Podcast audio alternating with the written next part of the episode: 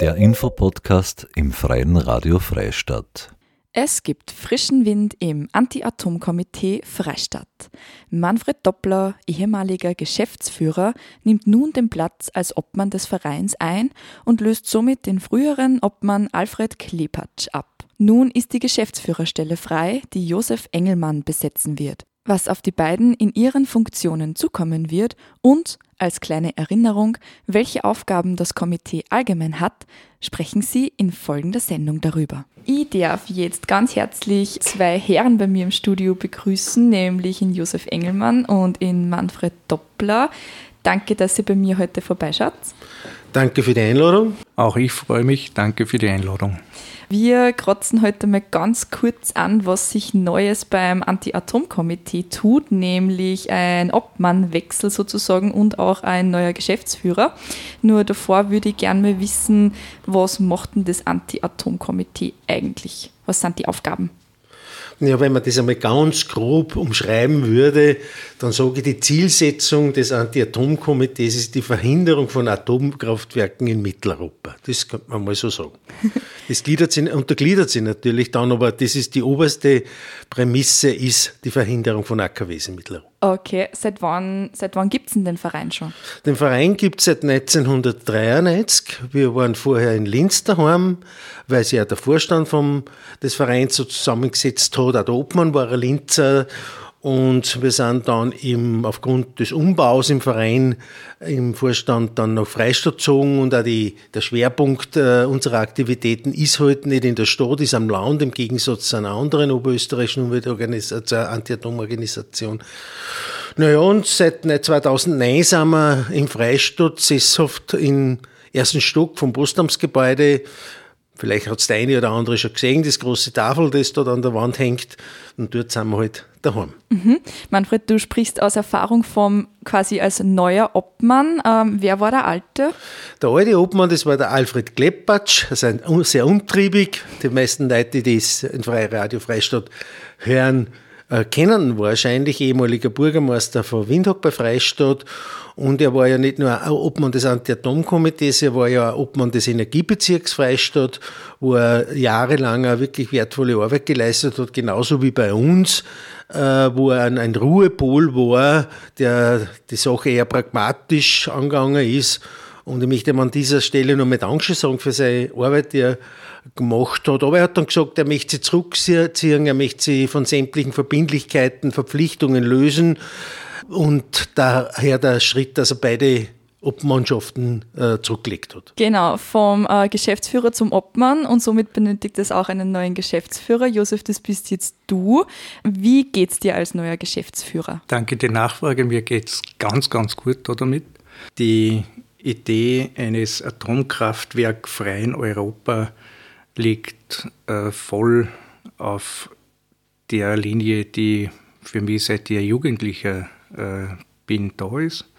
Und ähm, es geht also darum, den Betrieb von Atomkraftwerken in Europa zu verhindern, beziehungsweise auch den Neubau, die Errichtung. Und dann geht es darum, äh, sämtliche Aktivitäten zu Themenkreisen erneuerbare Energieträger und Alternativenergien in ideeller Weise zu unterstützen. Es geht also da auch um die Idee einer der Energiewende, Schnitt.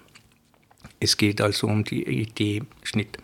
Es geht also um die Idee Energiewende und da ist das Kernthema ganz sicher auch eine Änderung unseres Lebensstils. Kann ich das sozusagen dann auch gleich als Aufgaben äh, betrachten, die du mir jetzt gerade genannt hast als Geschäftsführer? Manfred, wo siehst denn du da die Aufgaben des Geschäftsführers? Was, wie, ja. wie, wie, hast das du bis jetzt gesehen? In erster Linie die Führung, die geschäftliche Führung des Vereines, schauen, dass die Finanzen passen und natürlich auch die entsprechende Umsetzung von Projekten, die wir alljährlich beim Land Oberösterreich einreichen im Rahmen der Anti-Atom-Offensive des Landes Oberösterreich und äh, zu schauen, dass der, äh, dass der Verein eben äh, finanziell so aufgestellt ist, dass man die Aufgaben, die wir uns vorgenommen haben oder die die seitens des Landes äh, gewünscht sind im Sinne des Anti-Atom-Planes, äh, dass man die äh, entsprechend umsetzt. Sozusagen, so wie ich das jetzt dort wahrnehmen kann, Obmann und Geschäftsführer unterstützen sich gegenseitig, ähm, auch in die Funktionen und in die Aufgaben, die dann sozusagen dazukommen. Wie viele Mitglieder hat denn allgemein der Verein? Das kann ich jetzt auf Anhieb gar nicht sagen. Das war die Sandra Wagner, die uns im Büro zur Seite mhm. steht. Die macht die ganzen äh, Administrationen historischen äh, Angelegenheiten, aber ich glaube, es sind so um die 200, 250.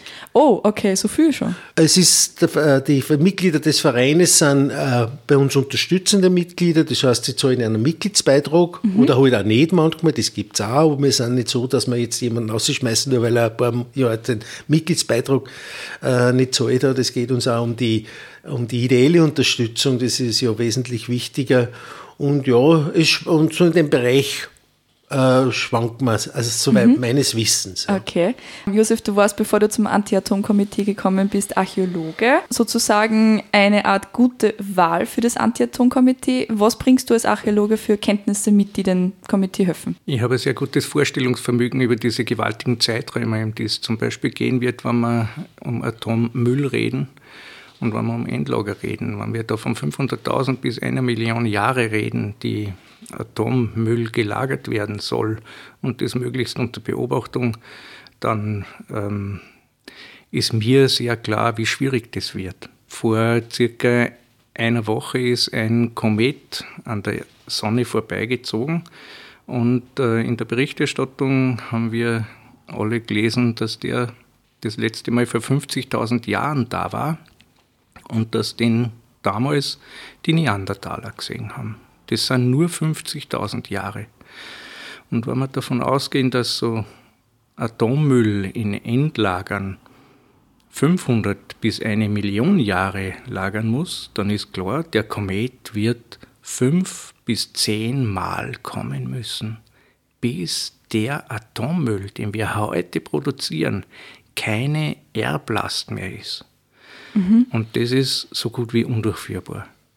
Also wir reden, wenn wir von ähm, 500.000 Jahren reden, in Europa von drei Menschenarten, die da gelebt haben. Das ist wirklich ein gewaltiger Zeitraum und aus meiner Sicht ein Zeitraum, den wir nicht abarbeiten können, nicht als Spezies Homo sapiens sapiens. Mhm. Dass man einfach wirklich diese gravierenden Fakten dann auch an ähm, die Menschen da draußen auch wirklich halt quasi nahe bringen kann oder bewusst machen kann, was das eigentlich für un un unvorstöbare Zeiträume sozusagen sind. Kann ich mir das schon als große Herausforderung dann sozusagen auch vorstellen? Was sind denn allgemein gerade ähm, noch weitere Herausforderungen, mit denen sich der Verein konfrontiert sieht? Dann neben der Endlager-Diskussion, die ja verschärft worden ist jetzt da mit dieser Taxonomieverordnung, äh, die Tschechen müssen jetzt das Endlager bis 2050 fertiggestellt haben, äh, anstatt bisher 2065, ist ein ganz äh, wichtiger Bereich nun, wie es mit der Entwicklung der Atomenergie in Europa überhaupt weiter? Auch angesichts des, des Klimawandels ist natürlich so, dass äh, ich, sage jetzt einmal das äh, äh, einfach formuliert, bevor wir keine Energie, keine, überhaupt keine Energie haben, dann nehmen wir lieber Atomenergie. Und das ist natürlich äh, die Gefährdung, wenn wir jetzt aussteigen aus fossilen Energieträgern. Der Umstieg auf 100 Prozent erneuerbar wird es eine Zeit brauchen. Das geht nicht von heute auf morgen. Und daher eben auch die Gefahr, und diese Taxonomieverordnung hat das jetzt auch bestätigt, dass jetzt die Europäische Union äh, Erdgas und Atomenergie, also Investitionen in diese Technologie als nachhaltig im Sinne des, des Green Deals der äh, EU äh, quasi bezeichnet worden ist. Das ist ein Bereich, den man natürlich vehement an, äh, ankämpfen und auch die Entwicklung jetzt äh, äh der Kuba als, als, als äh, Kreishauptmann oder tschechische Premierminister, die haben jetzt haben sie in, in auf Luboka, das ist die Schloss in der Nähe von Budweis, zusammengesetzt und haben gesagt, okay, wir bauen jetzt in Temelin einen sogenannten Nuklearpark und damit haben sie gemeint, sogenannte kleine modulare Reaktoren, diese äh, Small Modular Reactors oder SMR, wie sie sie nennen, mhm. wo man glaubt, das sind so kleine, kleine Spielzeugreaktoren, die kann sich quasi jeder ins Vorzimmer stellen oder im Vorgarten stellen und damit will man in Tschechien die Energiefrage lösen. Das hat der alte Professor Rauch vom TU, von der TU Wien schon gesagt zu den, äh, diesen angeblich neuen äh, Reaktortypen, die, die, aber schon seit den 60er Jahren wird darüber diskutiert, es ist bisher noch einzig gebaut worden, äh, der gesagt hat, halt, Moment, so klein sind die auch nicht. Das heißt, also ein Reaktor bis zu einer Leistung von 300 Megawatt ist mhm. nur ein kleiner modularer Reaktor und ein großer Reaktor, die wo Viere zum Beispiel in Dukovany stehen, die haben 440 Kilo, äh, Megawatt Leistung. Das heißt, drei Viertel der Leistung eines großen Reaktors ist dann ein kleiner modularer Reaktor.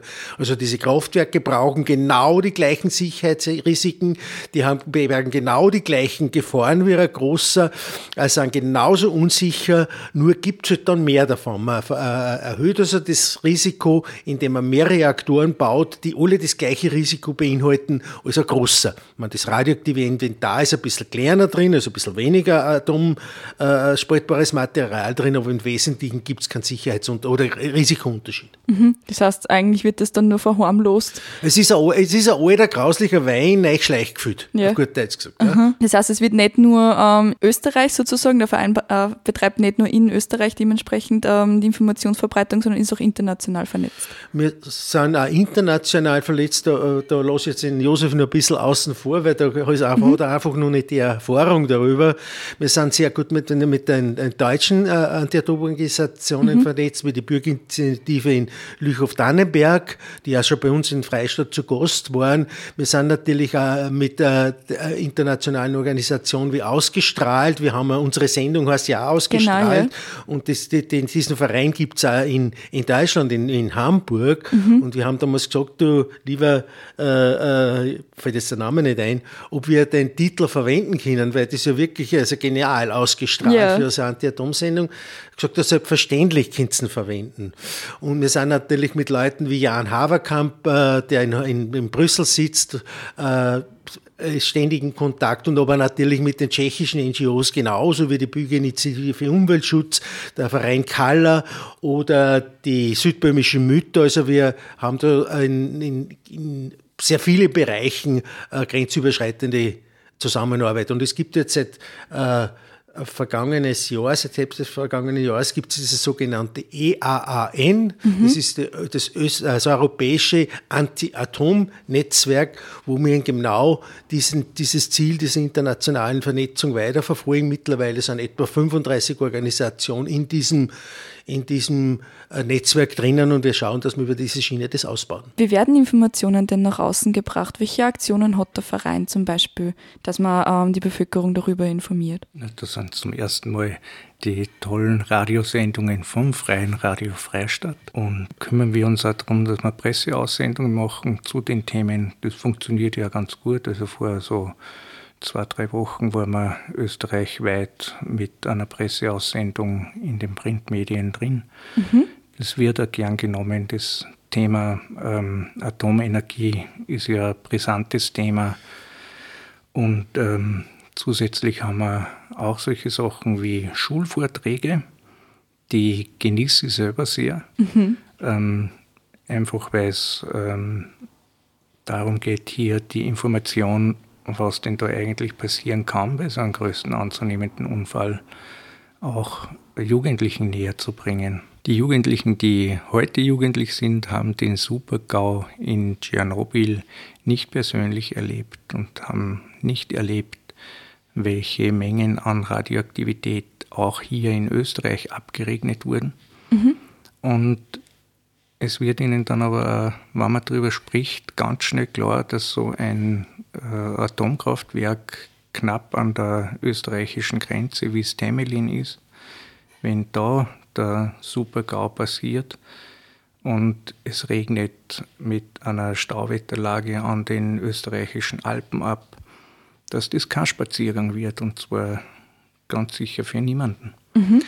Und das ist ein Thema, das wir in den kommenden Monaten auch verstärkt aufgreifen wollen. Und zusätzlich denken wir auch an eine Wanderausstellung, mit der wir auch das Thema äh, eines Endlagers, das jetzt gebaut werden wird, in den nächsten Jahrzehnten in der Republik Tschechien aufzugreifen. Wenn wir Pech haben, dann haben wir da möglicherweise in vielen, vielen Jahrtausenden erst oder vielleicht auch schon in Jahrhunderten oder vielleicht auch in Jahrzehnten radioaktives, radioaktiv verseuchtes Wasser in Österreich. Mhm. Okay, also das sind eigentlich nicht sehr rosige Aussichten. Aber jetzt hast du mich auf zwei äh, Aspekte gebracht, nämlich erstens einmal die Sendung mit dem Titel Ausgestrahlt, die eben auch bei uns ähm, ausgestrahlt wird im Programm. Um was geht es denn bei der Sendung? So mal kurz zusammengefasst. Ja, also bis jetzt hat diese Sendung ja der Manfred gemacht. Mhm. Darum werde ich den Ball jetzt mal gleich an den Manfred okay. weiterspielen. Mhm. Okay, kann ich gern machen. Äh, wie gesagt, vielleicht die ergänzend nur, wir sind ja nicht nur im freien Radio Freistadt, sondern eng angekoppelt ans freie Radio Freistadt ist ja auch das Dorf TV, die ja. arbeitet sehr eng zusammen äh, im Bereich, im Rahmen vom Radio Froh. Äh, und diese Schiene nützt man natürlich ebenso, dass man unsere Botschaften äh, an die Medien bringen. Und es gibt natürlich auch eine APA OTS-Agentur, wo wir äh, unsere äh, Presseaussendungen bringen können, weil nicht alle Printmedien schreiben uns unsere Presseaussendung, so klar muss auch sein. Mhm. Und ja, die Sendung ausgestreut, ja, wir blicken ein bisschen über den Tellerrand hinaus. Also, wie gesagt, es steht, wichtige Sachen stehen in den Zeitungen, aber das ist ja oft im Bundesbezogen, da sitzen die Wiener sehr stark drauf, wenn man das große kleinformatige Zeitungsblatt hernimmt. Mhm. Äh, und da, und da kommt, die, kommt die regionale Komponente einfach äh, etwas zu kurz. Wir haben zwar sehr gute Kontakte zu, zu den zwei kleinen Regionalzeitungen wie Tipps oder die Rundschau. Diese Werbung wird man verzeihen, deswegen im Wesentlichen ist ja keine Werbung. Und äh, da schauen wir eben, dass diese, diese Sendung äh, insofern ein neues Medium bedient, und damit eine andere Klientel, auch möglicherweise jüngere Leute, die das freie Radio Freistadt äh, sie anhören oder im Stream dann. Äh, und wir versuchen, um alle Möglichkeiten zu nützen, dass wir eben diese, diese Informationen äh, ans Publikum, an die große Öffentlichkeit bringen. Aha. Und zusätzlich haben wir natürlich auch noch die Schiene über die Social-Media-Kanäle. Ah. Also wir werden das in den nächsten Wochen und Monaten klären. Es wird am Anfang wird es wahrscheinlich eine Kooperation sein mhm. und der Schwerpunkt der Initiative dieser Sendungen wird halt vermehrt auf den Josef übergehen und ich werde mir schon langsam sukzessive, gibt es ja dieses, dieses, englische Wort, ein Fade in, ein ja. Fade out. so werden wir das äh, in den nächsten, haben uns vorgenommen, das nächste Jahr durchziehen. Ah, okay. Aha. Und genau das ist ja was, was ich da im Anti-Atom-Komitee echt genieße. Es ist die Zusammenarbeit mit Manfred Doppler ist einfach super, ob das jetzt für ausgestrahlt ist oder für andere Sachen. Äh, es ist so ein vertrauensvolles Miteinander und äh, gemeinsam machen, das macht einfach eine Freude. Ich sage, ich habe ihn teilweise einfach ins kalte Wasser gestessen. Er muss das lernen. Weil er soll nicht mich kopieren, er soll ein eigenständiger Geschäftsführer des Anti-Atom-Komitees werden. So was geht nicht von heute auf morgen, das ist völlig klar. Die Aufgabenübernahme äh, funktioniert und eben in dem schönen Fade-in, Fade-out-System fühle ich mich echt äh, wohl und, äh, und aufgehoben. Mhm. Und das ist so, dass da eben Päckchen für Päckchen jetzt äh, auf meine Schulter kommt. Und das ist total super so. Das heißt, quasi ein, ein, guter Übergang und ich kann es natürlich verstehen, bei einem international vernetzten Verein oder europaweit vernetzten Verein ist das dann, muss das zielzahlweise passieren, weil es halt schon relativ groß ist mit vielen Mitgliedern. Also ganz allgemein ist die Klimawende ein äh, Thema, das man ja nicht mit Verzicht attraktiv kriegen. Klimawende ist Lust auf mehr Lebensqualität.